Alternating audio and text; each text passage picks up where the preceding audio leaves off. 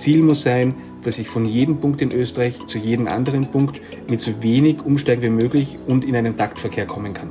Ähm, das ist das zentrale Element und ähm, das wollen wir als NEOS erreichen. Das heißt nicht, dass jemand kein PKW mehr haben darf. Ähm, das heißt aber, dass niemand mehr einen haben muss. Heute zu Gast der Umwelt- und Klimaschutzsprecher der NEOS, Michael Bernhard. Herr Bernhard, Sie sind Nationalratsabgeordneter der NEOS und dort für die Themen Umwelt und Nachhaltigkeit zuständig.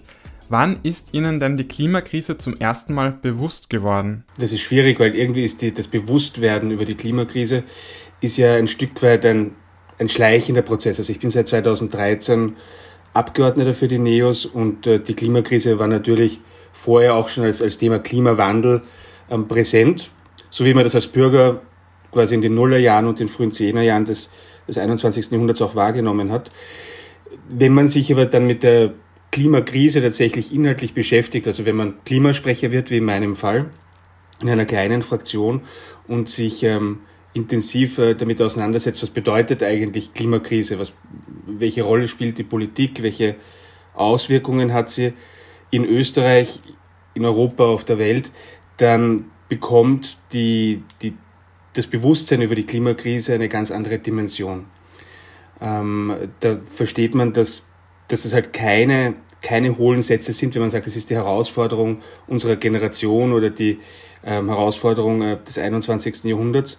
Die Frage, die sich aber dann immer anschließt, ist, wie kannst du selbst der Dimension der Klimakrise sozusagen Bedeutung geben, ohne dass du genau solche hohlen Sätze dann formulierst wie die, die du vorher als Bürger nicht selbst verstanden hast, ähm, als du noch nicht Abgeordneter warst.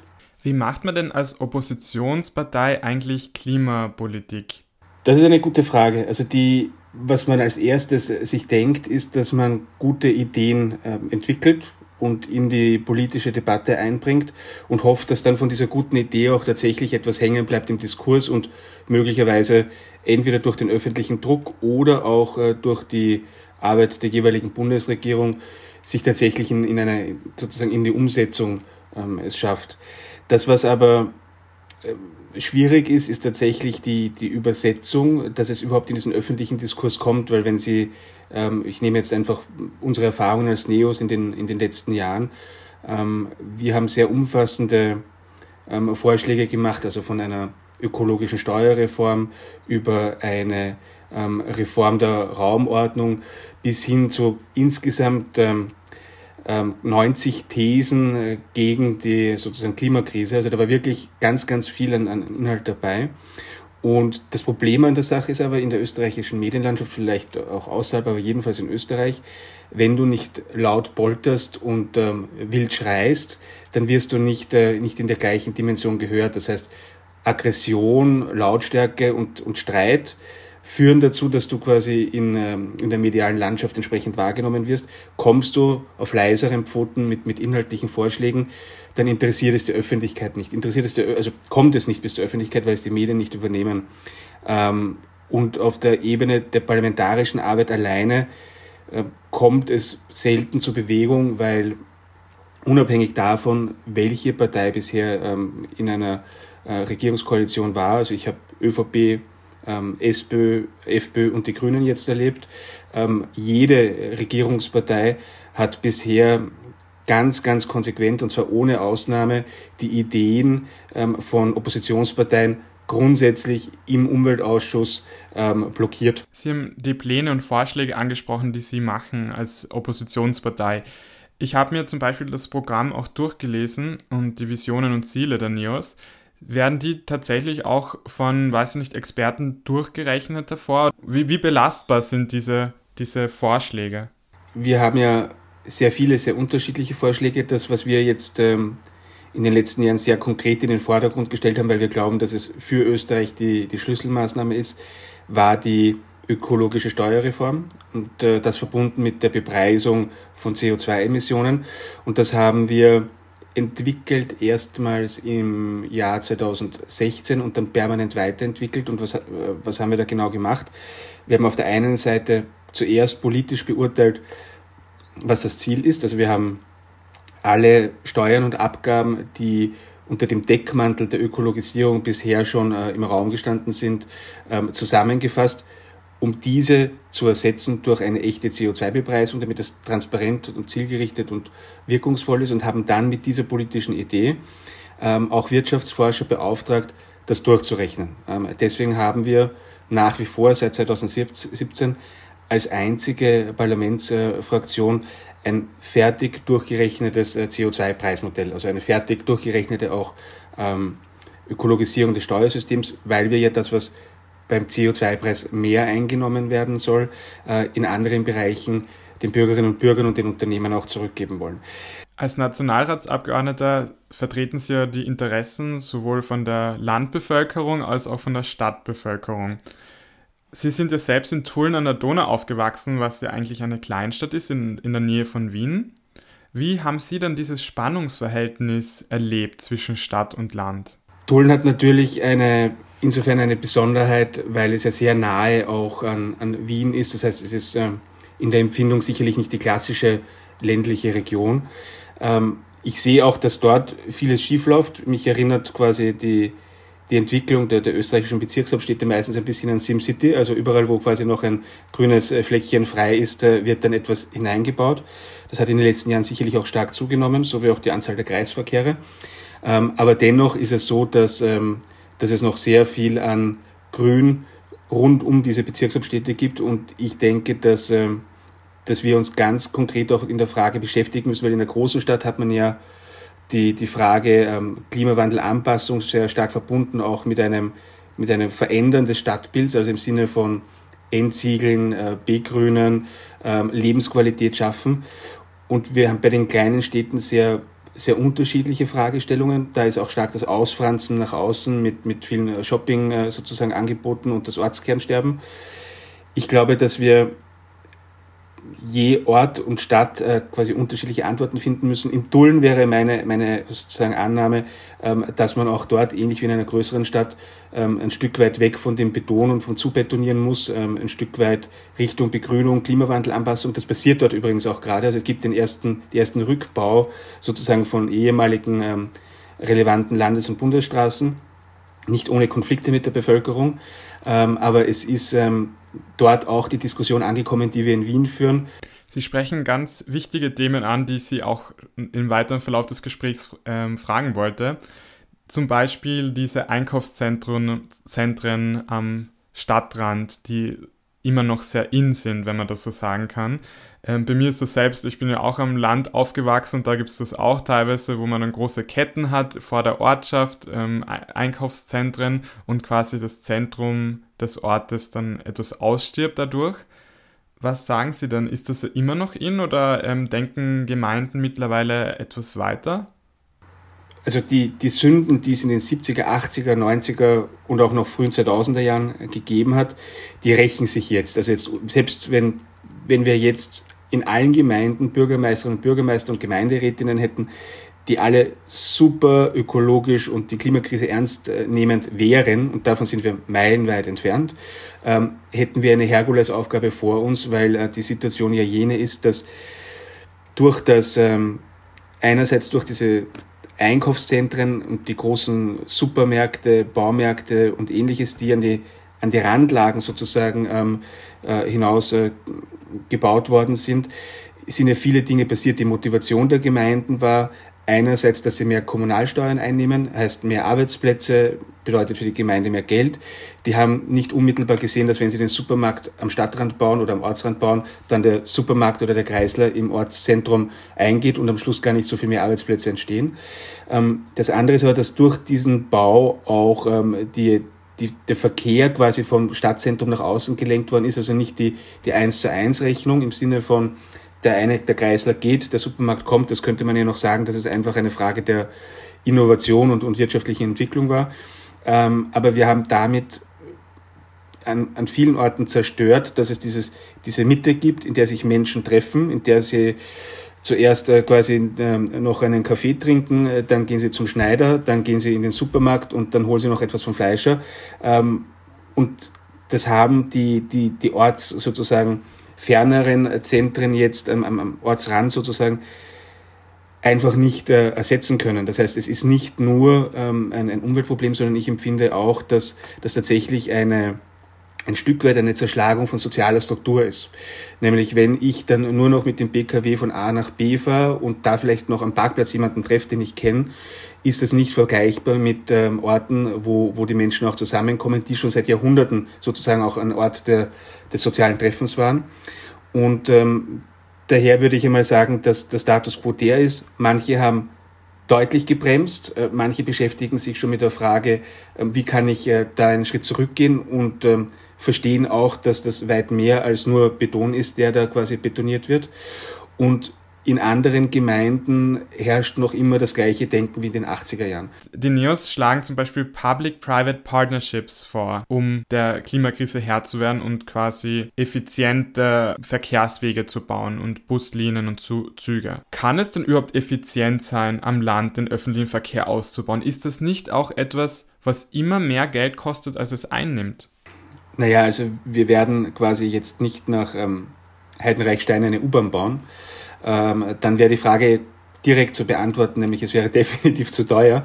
Da geht es ja einerseits um die Frage der letzten Meile. Also wenn ich jetzt irgendwo am Stadtrand oder auch vielleicht einzeln äh, lebe, vielleicht auch wenn ich älter bin und keine andere Anbindung habe, ähm, da braucht es nicht überall eine, eine S-Bahn hin oder einen Railjet oder einen, einen, einen großen Bus da reicht beispielsweise, ähm, wenn es äh, Möglichkeiten von Sammeltaxis gibt, ähm, die im Übrigen dann ja nicht staatlich betrieben werden müssen, sondern je nachdem, ob die ähm, mit welchen Formen von Klimaticket und sonstiges man dann fährt und abrechnet, wäre eine letzte Meile entweder mit äh, klimaneutralen äh, Sammeltaxis, die einfach von einem DAX-Unternehmen betrieben werden, in Person oder auch von äh, in 20 Jahren wahrscheinlich selbstfahrenden Taxis, äh, die gerufen werden können, ähm, durchaus möglich. Also das hört sich jetzt ein bisschen futuristisch an, ist mir klar. Ähm, aber wenn ich daran denke, dass in Wien es äh, die ersten Pilotprojekte gegeben hat mit kleinen Bussen, die selbstfahrend waren, dann sehe ich keinen Grund, warum man pessimistisch sein sollte, dass nicht in den nächsten 20 Jahren etwas erfolgreicher sozusagen und mit äh, schnellerer Geschwindigkeit das auch im Land stattfinden soll. Ziel muss sein, dass ich von jedem Punkt in Österreich zu jedem anderen Punkt mit so wenig Umsteigen wie möglich und in einen Taktverkehr kommen kann. Ähm, das ist das zentrale Element und ähm, das wollen wir als NEOS erreichen. Das heißt nicht, dass jemand kein Pkw mehr haben darf. Ähm, das heißt aber, dass niemand mehr einen haben muss. Das ist unser Ziel. Ich habe dazu zwei Gedanken. Der erste ist ähm, Negativbeispiel Großbritannien, wo der öffentliche Verkehr Großteil privatisiert worden ist und man sieht, wie unglaublich teuer es ist für die Menschen und auch ähm, wie eben mit ineffizienten Strecken oder die nicht so viel Geld abwerfen umgegangen wird.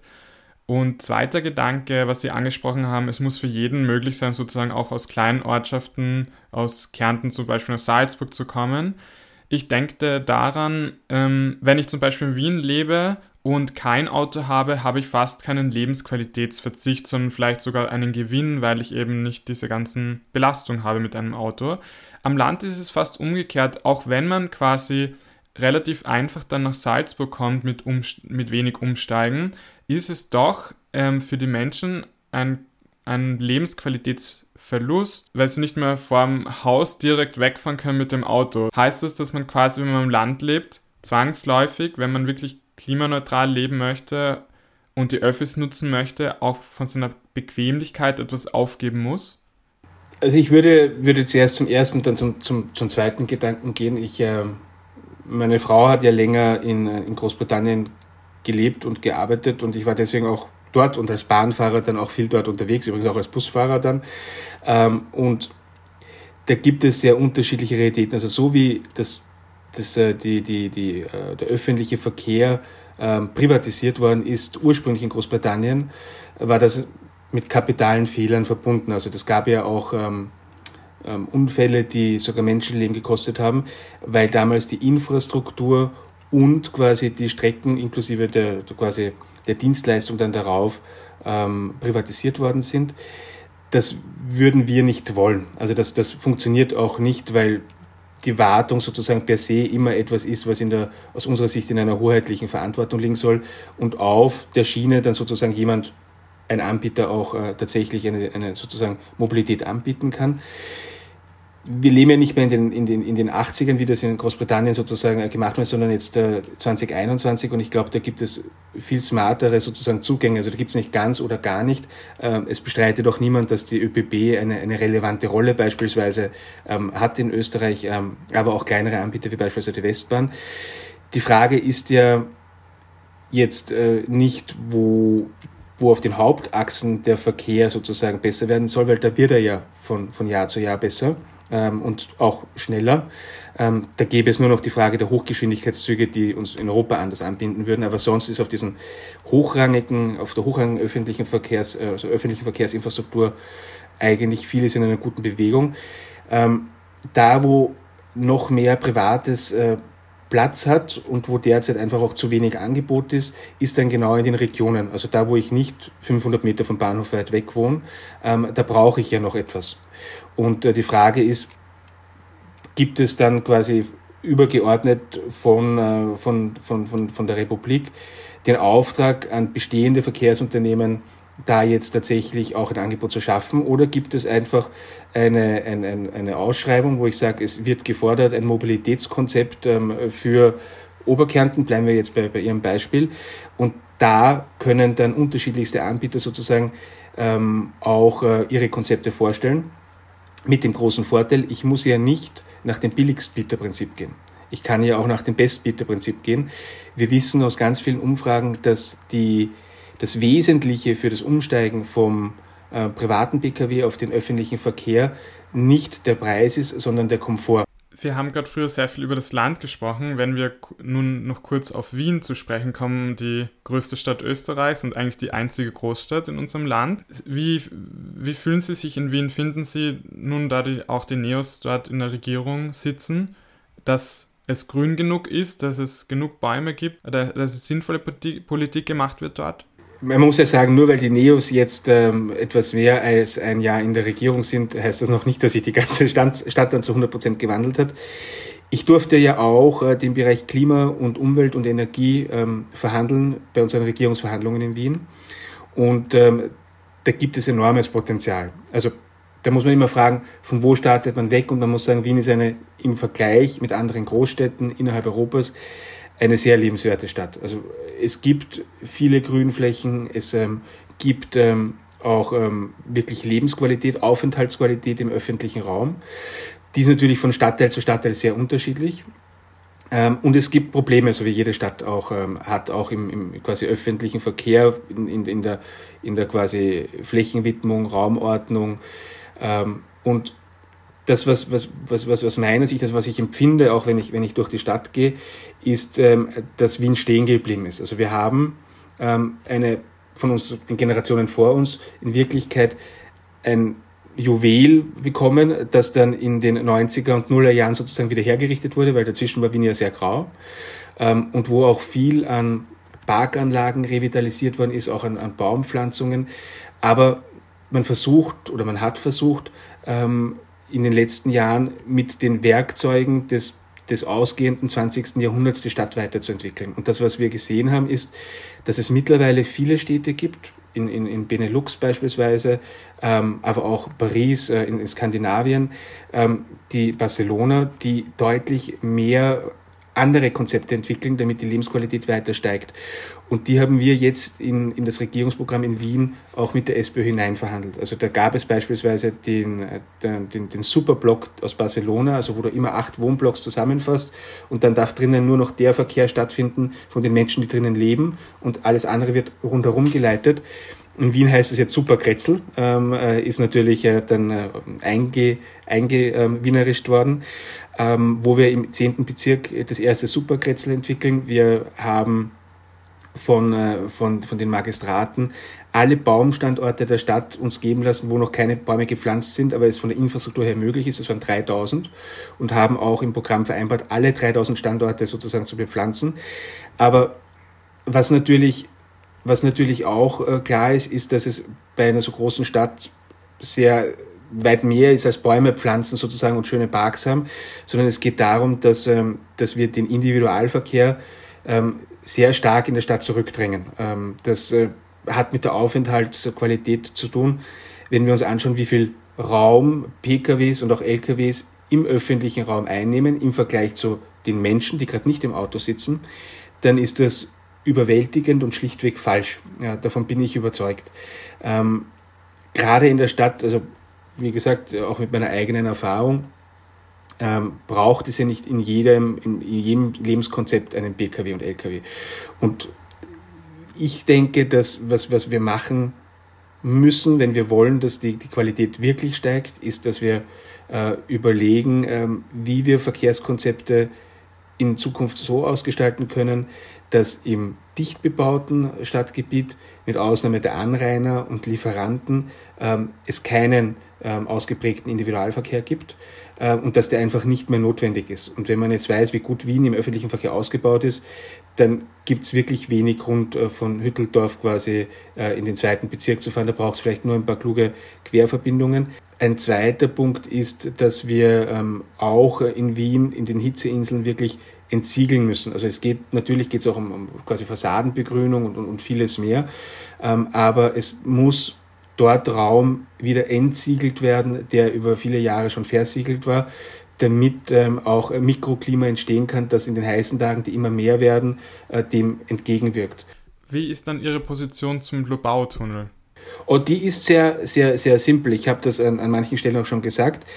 Ähm, man muss bei, bei, den, bei, der, bei der bei derzeitigen Debatte unterscheiden zwischen der Stadtstraße, die ja die Seestadt anbindet an das Stadtgebiet und auch äh, möglicherweise nach Süßenbrunn, und der Verbindung sozusagen Süßenbrunn-Schwächert, quasi, also der tatsächliche Lobau-Tunnel, äh, die Lobau-Autobahn, die dann auch unter der Donau führen soll.